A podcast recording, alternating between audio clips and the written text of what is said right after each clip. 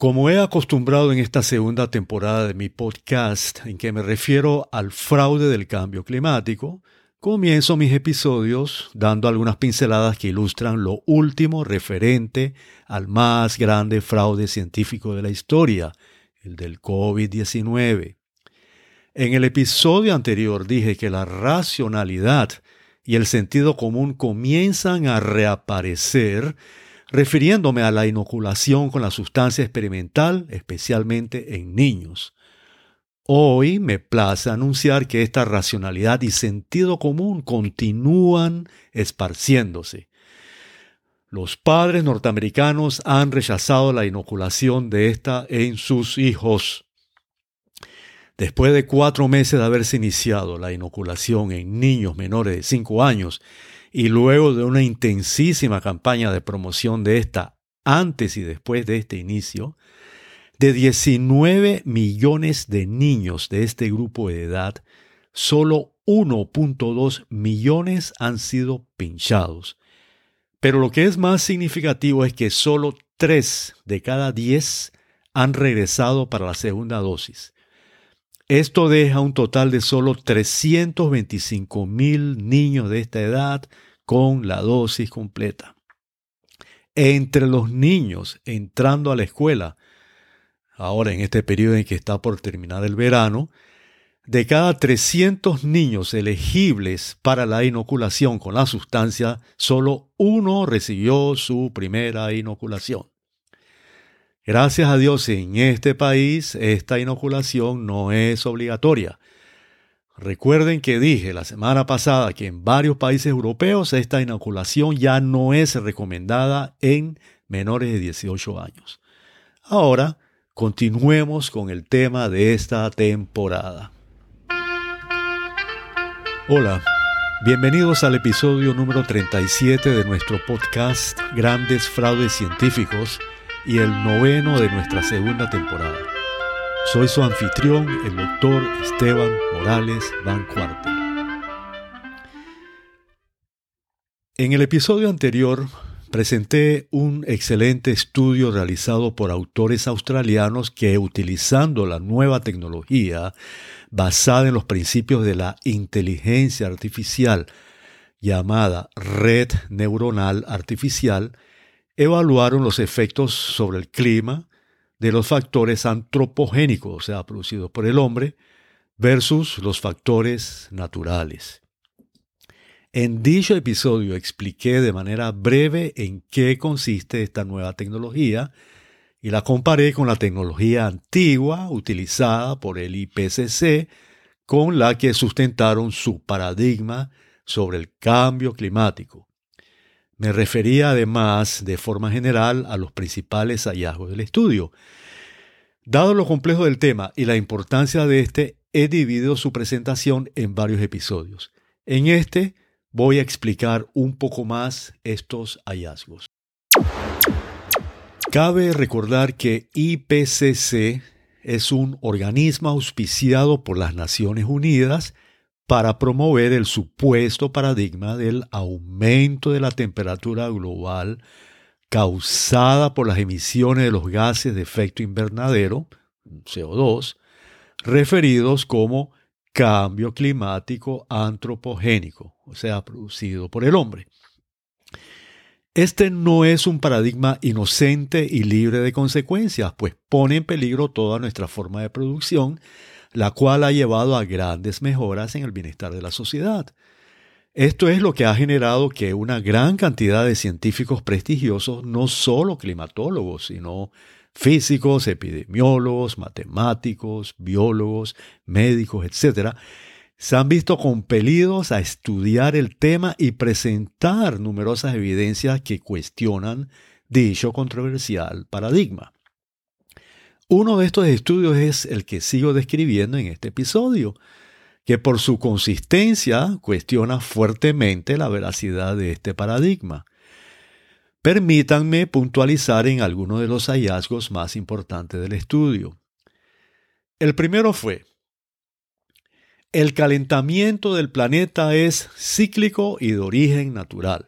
Bien, en mi libro yo explico cómo numerosos autores han hecho cálculos de las temperaturas de la superficie terrestre durante el periodo del Holoceno, analizando los anillos de los árboles, sedimentos marinos, estalagmitas encontradas en cuevas, etc. Bien, pero ¿qué es el Holoceno? Este no es más que el nombre geológico del periodo actual de nuestra humanidad en que nos encontramos, que comenzó hace unos 11.000 años. De los cientos de estudios que se han hecho sobre esto, los autores tomaron una muestra representativa, lo cual fue el insumo para alimentar las computadoras que contenían la nueva tecnología de inteligencia artificial, conocida como red neuronal artificial. A esto me refería ampliamente en el episodio anterior. Esta data fue usada para entrenar la inteligencia artificial de las computadoras para que éstas posteriormente hicieran proyecciones. Mantengamos esto en mente para entender lo que más adelante vamos a hablar. Pues bien, en la discusión de su estudio nos recuerdan los autores que numerosa evidencia científica basada en estas mediciones de temperatura, proveniente de estos estudios biológicos y arqueológicos, demuestran que hubo una época con un periodo conocido como cálido medieval, cálido, caliente, comprendido aproximadamente entre el año 986 y el 1200, en que las temperaturas eran similares a las actuales. Esto es muy importante. Este periodo fue seguido por una disminución de la temperatura, dando lugar al periodo conocido como la pequeña edad de hielo, o sea, frío, que finalizó alrededor de 1826. Estas fluctuaciones de temperatura probadas por numerosos estudios, se mostraron también en los resultados de su estudio. La temperatura fluye, eh, varía a lo largo del tiempo de manera natural. Además de esto, su trabajo coincidió también con el de otros autores que usando otras técnicas mostraron una correlación entre estas fluctuaciones de temperatura y fuerzas naturales particularmente los ciclos solares. Esto los llevó a la conclusión de que los cambios en el clima son de origen natural y cíclico. La segunda conclusión de fundamental importancia fue que las emisiones de carbono de origen humano no son el factor más importante en el calentamiento. Analicemos esto ahora.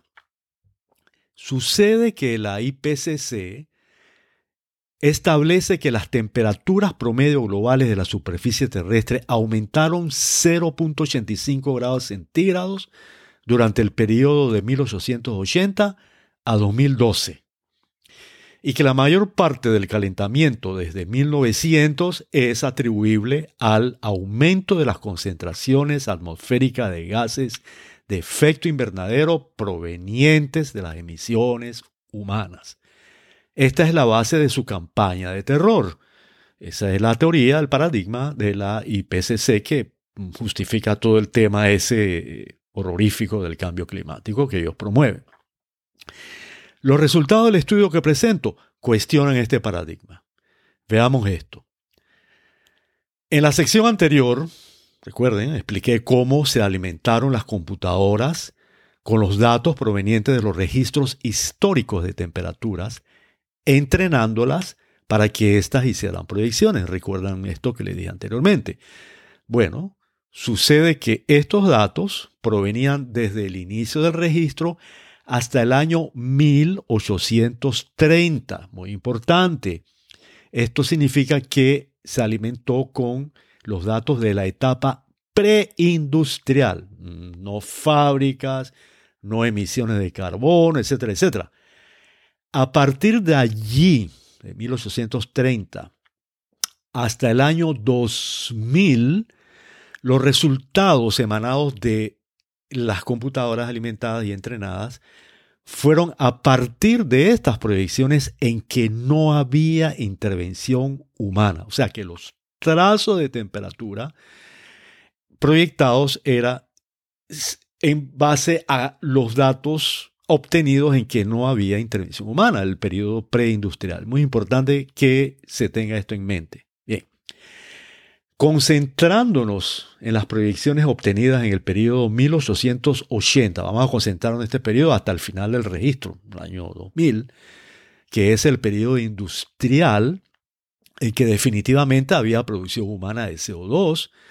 De manera interesante, escuchen esto, se encontró una correspondencia entre las proyecciones de las computadoras y los datos obtenidos por la medición real de la temperatura por los métodos biológicos. O sea, los métodos biológicos siguieron eh, midiendo las temperaturas desde 1830 hasta 2000, eh, los datos reales, actuales.